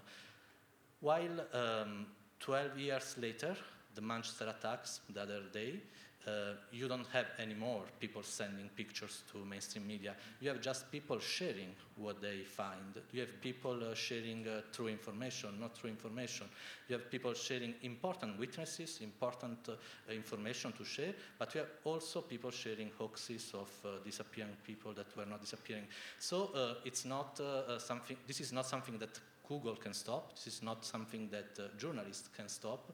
This is something that we, we as uh, users, as a um, member of uh, Google, Facebook, or whatever, have to stop. We have to start to pour ourselves with more critical approach when uh, whatever kind of information we find online. Thank you. Um, Divina, l'importance de l'éducation aux médias. Alors, euh, vous étiez l'ancienne directrice, comme je disais, du, du Clémy et, et, toujours très impliquée euh, à la tête d'une association justement que vous avez créée euh, là-dessus. Euh, est-ce que simplement, peut-être philosophiquement parlant, on pourrait dire l'importance de sur la question qu'on a qu'on a abordée de, de, cela? Puis après, on donne la, la parole aussi à la salle. Oui, l'EMI, qui s'appelait avant EAM éducation aux médias et qu'on a modifié avec tout un réseau de chercheurs internationaux et hein, qu'on a appelé éducation aux médias à l'information pour prendre en compte justement ce que la data fait aux médias. Hein, et prendre en compte cette augmentation par le numérique qui arrive aux médias, mais aussi du coup à l'éducation. Et donc euh, ma façon de, présenter l'éducation aux médias pour que les gens la retiennent, euh, c'est qu'elle représente trois choses. Vous y pensez tous d'abord comme à une pédagogie avec des compétences à acquérir, 10, 12, 7, moi j'en ai 7. Hein, bon, voilà, un jeu de cartes un peu comme ça qui est, toujours très utile pour les enseignants, bien sûr. Hein.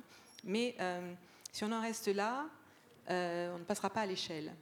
Hein. Et l'échelle, c'est euh, tout le territoire et c'est une justice sociale pour tous les Français, pour tous les enfants, qu'ils aient accès à la vérité ou à leur façon de se construire la vérité et de prendre des décisions qui vont après. Hein. Donc euh, c'est autre chose, l'éducation aux médias.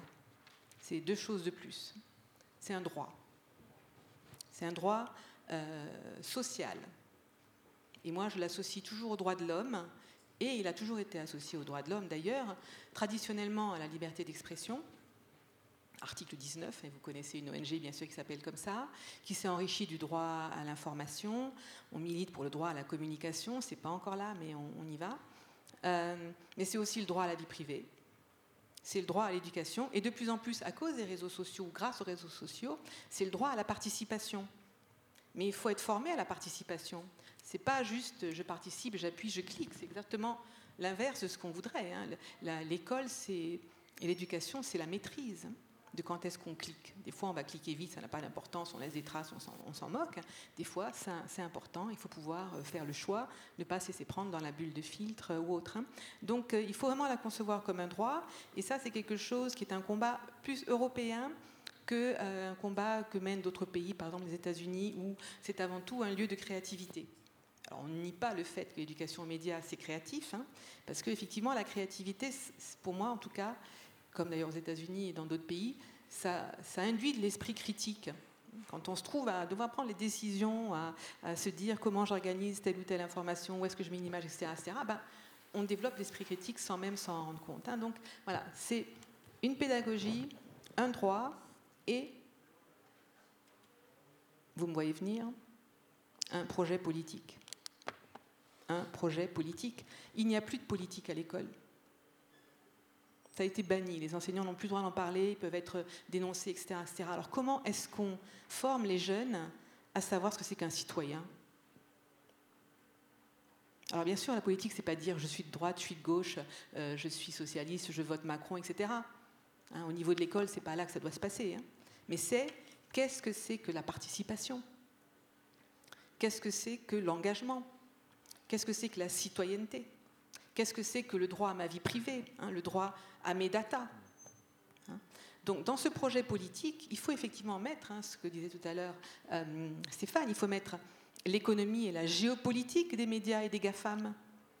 Quand on sait que toutes nos données euh, vont euh, dans un, un, certain État encore démocratique qui s'appelle la Californie, passe encore, mais ça nous fait poser des questions sur où est-ce qu'on voudrait qu'elle soit.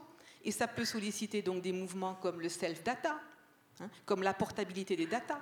Je veux pouvoir les garder, je veux pouvoir les donner quand je veux, les mettre dans mon coffre-fort, etc. etc. Hein, donc euh, c'est en en faisant un projet politique qui contrôle les GAFAM, qui contrôle ce qui nous contrôle?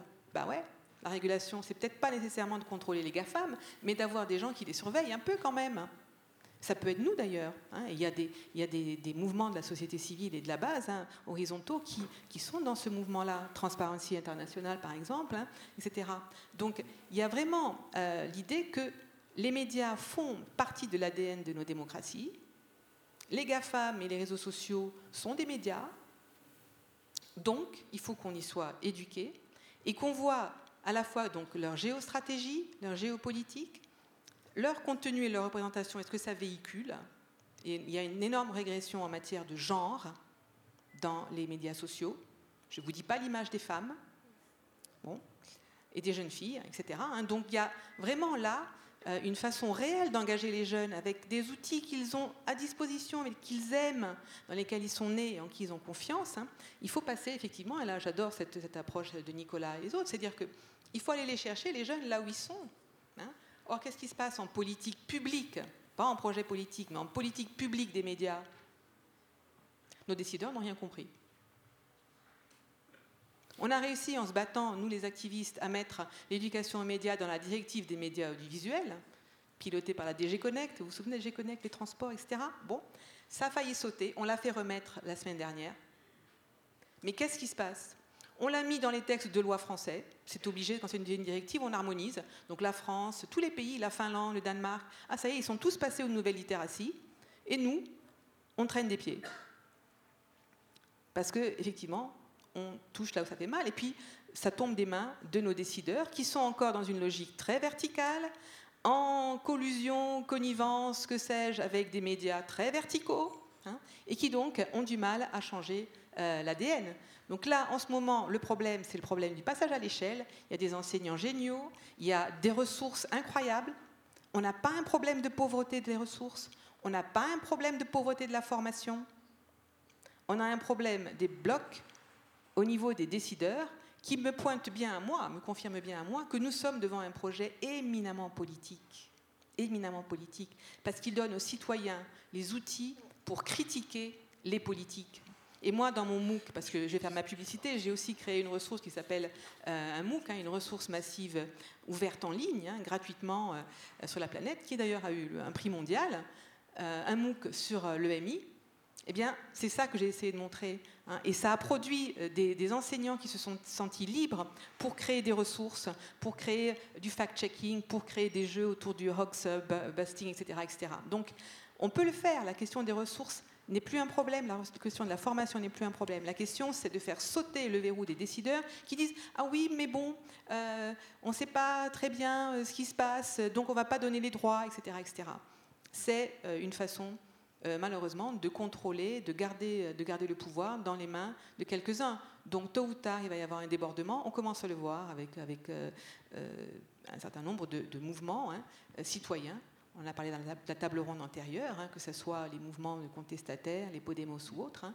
Et donc, si les pouvoirs actuels ne changent pas, la bonne nouvelle pour eux, c'est que dans un an ou deux, ils seront très méchamment marginalisés.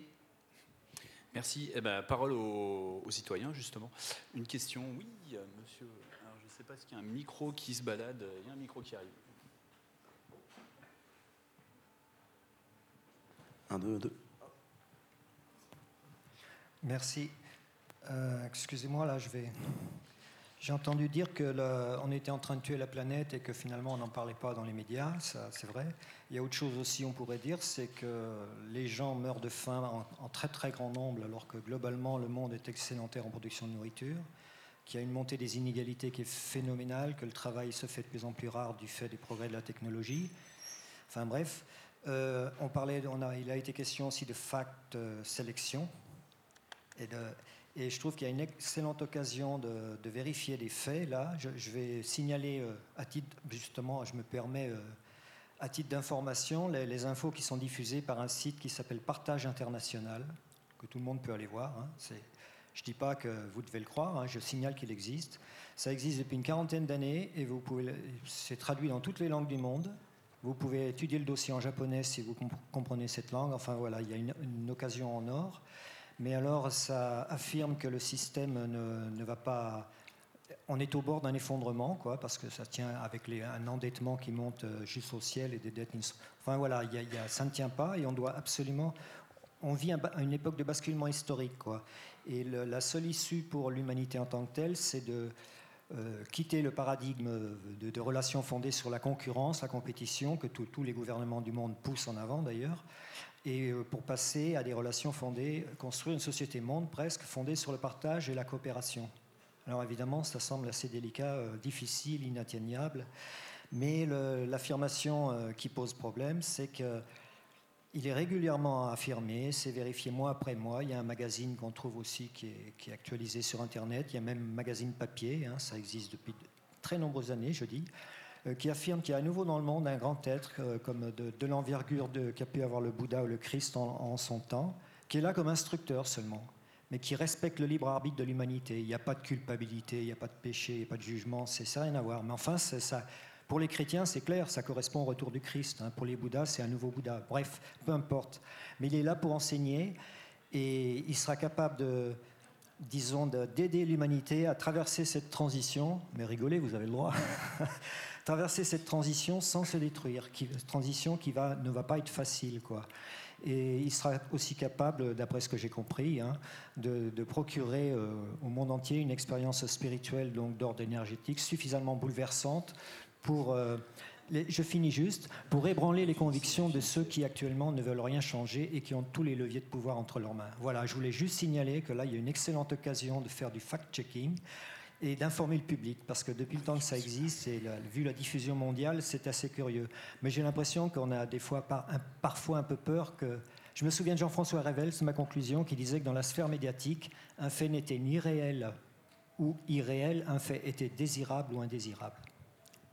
Effectivement, il y a une bonne occasion de faire du, fact-checking. Alors là, j'ai pas d'outils sous, sous, la main, mais euh, voilà, j'engage tout le monde à, fact-checker cette, euh, proposition. Euh, alors, une autre prise de parole peut-être? Ah, madame. Mais le temps que le micro arrive, je dis juste un mot là-dessus, pas sur le détail de ce que vous avez dit, j'y connais rien, j'ai pas d'avis, et, j'ai même tendance, euh, un peu insidieusement, à penser qu'il faudrait fact-checker vos, propos avec, euh, avec un peu d'acuité. Mais je crois quand même que ce que vous avez dit en introduction, c'est l'essentiel. C'est l'essentiel, un enfant meurt de faim toutes les 5 secondes, et on a créé un système où quand vous parlez, moi j'ai beaucoup d'amis journalistes pour des raisons euh, sociologiques de ma famille, quand vous parlez à un journaliste et, que vous lui dites, mais pourquoi c'est pas l'information essentielle, alors que individuellement on conviendrait tous que c'est l'information essentielle. Oui, non mais je peux pas faire ça.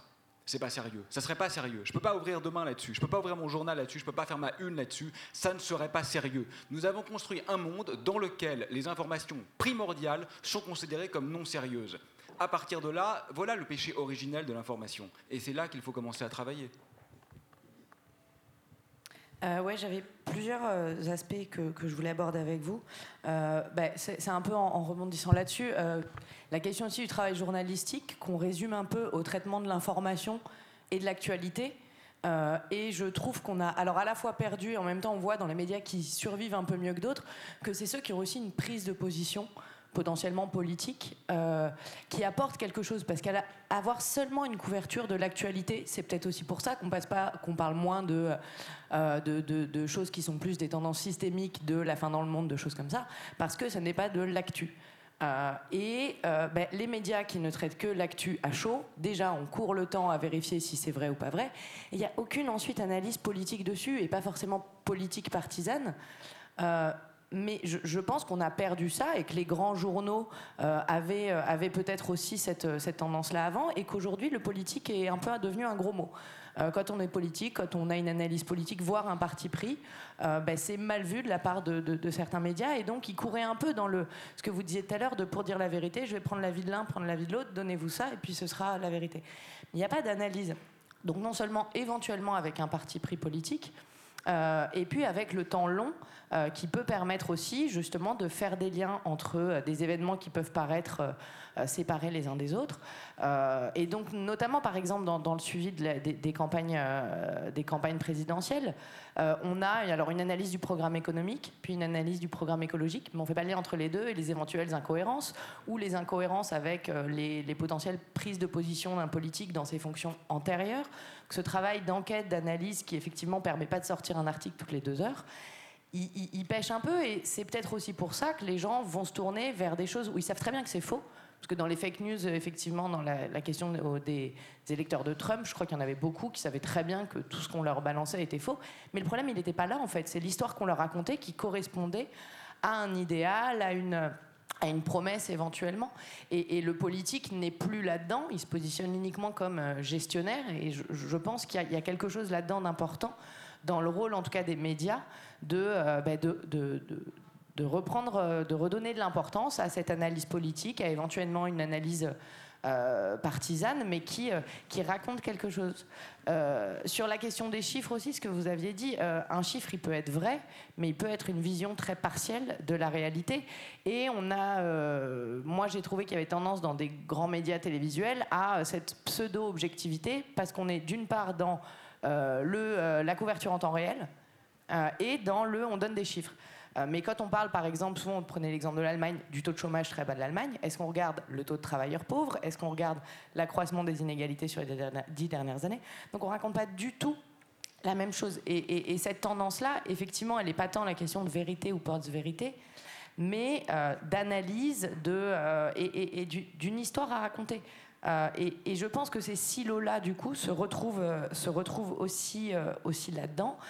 De, de, de, séparer. Voilà, on a une info, le taux de chômage est sorti, pouf, on le regarde, on le commente, et puis on ne fait pas le lien avec une vie économique plus globale ou d'autres euh, tendances.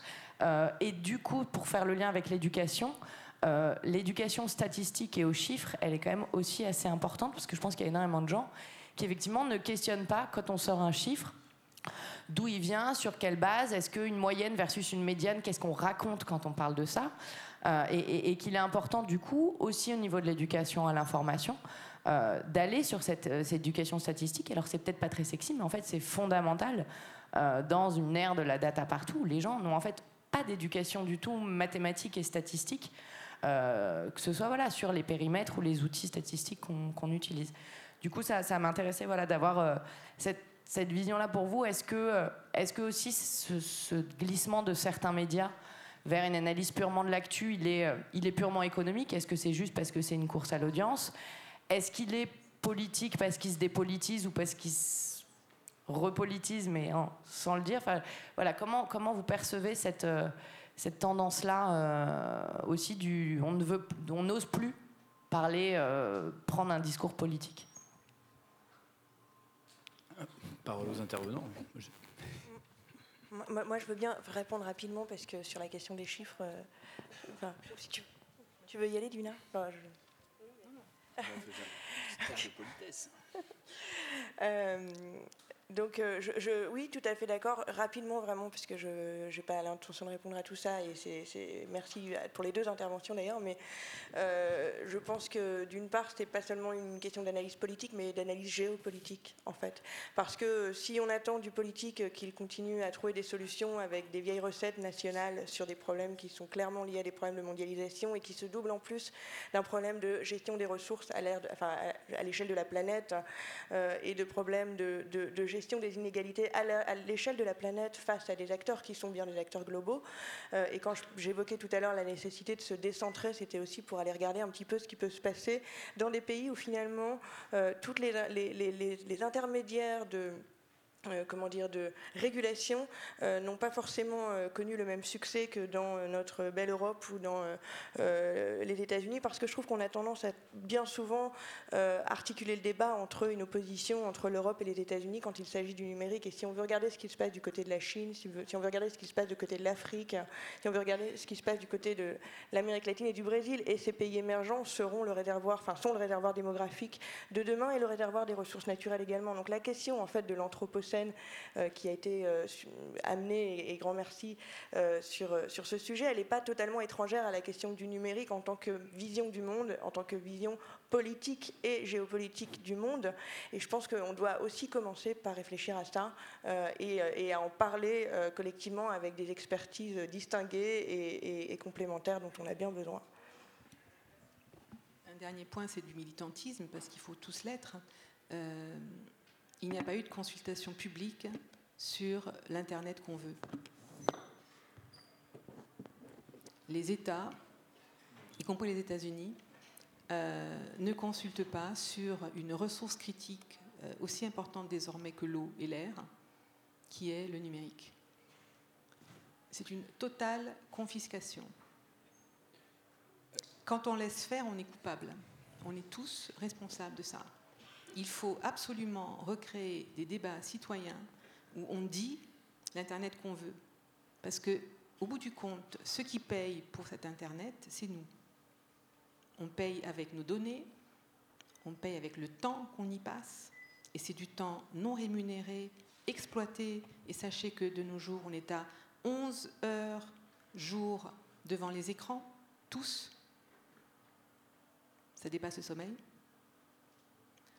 Donc, il y a une prise de conscience à faire. C'est l'éducation aux médias et à l'information qui peut la donner. Et c'est sans doute en partie pour ça qu'elle n'est pas autorisée à passer à l'échelle. Mais là, il y a une vraie nécessité pour les citoyens de tous les pays hein, de demander une consultation publique pour savoir où va Internet, hein, où va le numérique. Il est encore temps de le stopper, pas le numérique en tant que tel. Je crois qu'on est tous d'accord pour dire que ça a amené un certain nombre d'augmentations de nos connaissances, etc., et de nos échanges. Hein. Mais est-ce que c'est ça qu'on veut, le numérique d'après, c'est-à-dire un Internet des objets sans l'Internet des citoyens? Moi, je viens de faire passer une recommandation au Conseil de l'Europe qui s'appelle l'Internet des citoyens, et dedans, il y a l'éducation aux médias à l'information. Ben oui, comme pas du tout un truc transversal, un gadget qu'on met, mais comme quelque chose qui est un droit. Qui est-ce qui se bouge pour ça? Voilà. Donc là, il y a une vraie éducation et l'échec de l'éducation, hein, y compris de nos élites, hein, c'est de ne pas prendre ça en compte. Mais là-dedans, il y a toujours des gens qui y gagnent. Il faut se poser la question de qui est-ce qui y gagne. Alors, la remarque justement de, cette personne, c'est-à-dire qu'effectivement, il y a deux problèmes peut-être qui se posent dans la, dans la crise de confiance des médias actuels. C'est effectivement cette question de la hiérarchisation de l'information, euh, ce, que, soulevait Aurélien, je pense que là-dessus, on est, on est pas mal d'accord aussi pour dire, bah, à un moment donné, il y, a, un problème de mise à l'agenda et d'ouverture du journal de 20 heures et euh, même au-delà du journal de 20 heures, dire des, des masses médias ou des médias dominants. Et puis la question qu'elle soulevait, c'était, euh, il n'y a, a pas assez d'analyse finalement partisane ou de prise de position, de commentaires, d'éditos qui donnent, qui donnent un cap. Et ça, ça expliquerait aussi le désamour pour les médias. Donc, in fine, peut-être l'attrait pour d'autres des moyens dire, alternatifs d'information sur, sur les réseaux sociaux ou autres. ça, vous n'avez pas trop répondu là-dessus. Vous avez justement une analyse. Je me tourne vers Divina, peut-être Nicolas. no. Uh, as, uh, do, do, you think uh, the, the, problem the, the, the, media is there is no, not, not enough uh, uh, point of view, not enough uh, commentary of editorialist. it's only breaking news, breaking news, and just breaking news. I don't think so. For example, in Italy, is not uh, we have uh, more and more analysis and uh, less uh, less news, less hard news, mm. facts, and so on. Mm. Uh, this is historically one of the characteristics of the Italian journalism. is uh, made of opinion, of writing, mm. and um, um, what is true is that social media are changing this. This was true before with TV and newspapers mm. and so on. While social media are changing this because uh, you know, uh, six out of ten of us click on like or share a piece of information without reading it at all. This is a research from Columbia University. So for true, uh, um, we maybe we have also more analysis, but we don't read this analysis. We don't go through. We don't make us this analysis, and so maybe I can share this. But uh, yeah. Alors, ce que je dirais, c'est que ce que la crise actuelle montre, euh, c'est qu'on a besoin des journalistes. Euh, on n'est pas là euh, avec cette économie de l'attention euh, où on est tout le temps en train de, devoir faire attention à tout. On n'a pas le temps, nous, de faire des enquêtes de profondeur. Hein. Et ce qu'on voit remonter quand même, hein, c'est un certain nombre de, médias qui s'organisent entre eux de manière transversale selon les pays, hein, Wikileaks, etc. Euh, Panama Leaks, etc., pour euh, faire des études en profondeur. Et là, les données sont utiles. On peut repartir à 30 ans, on peut euh, aller voir dans des endroits qui sont cachés, etc. Donc, ça, donne des signes forts à des journalistes qui sont dans l'éthique. Alors, il faut aller les soutenir. Malheureusement, on, a appris à faire ça gratuitement. Et l'idée que c'est une profession qu'il faut soutenir financièrement, elle n'est pas facile à faire acquérir au jeune public. Je crois que c'est une des urgences, et l'éducation aux médias d'ailleurs dit ça, hein, c'est que euh, euh, la gratuité a un coût.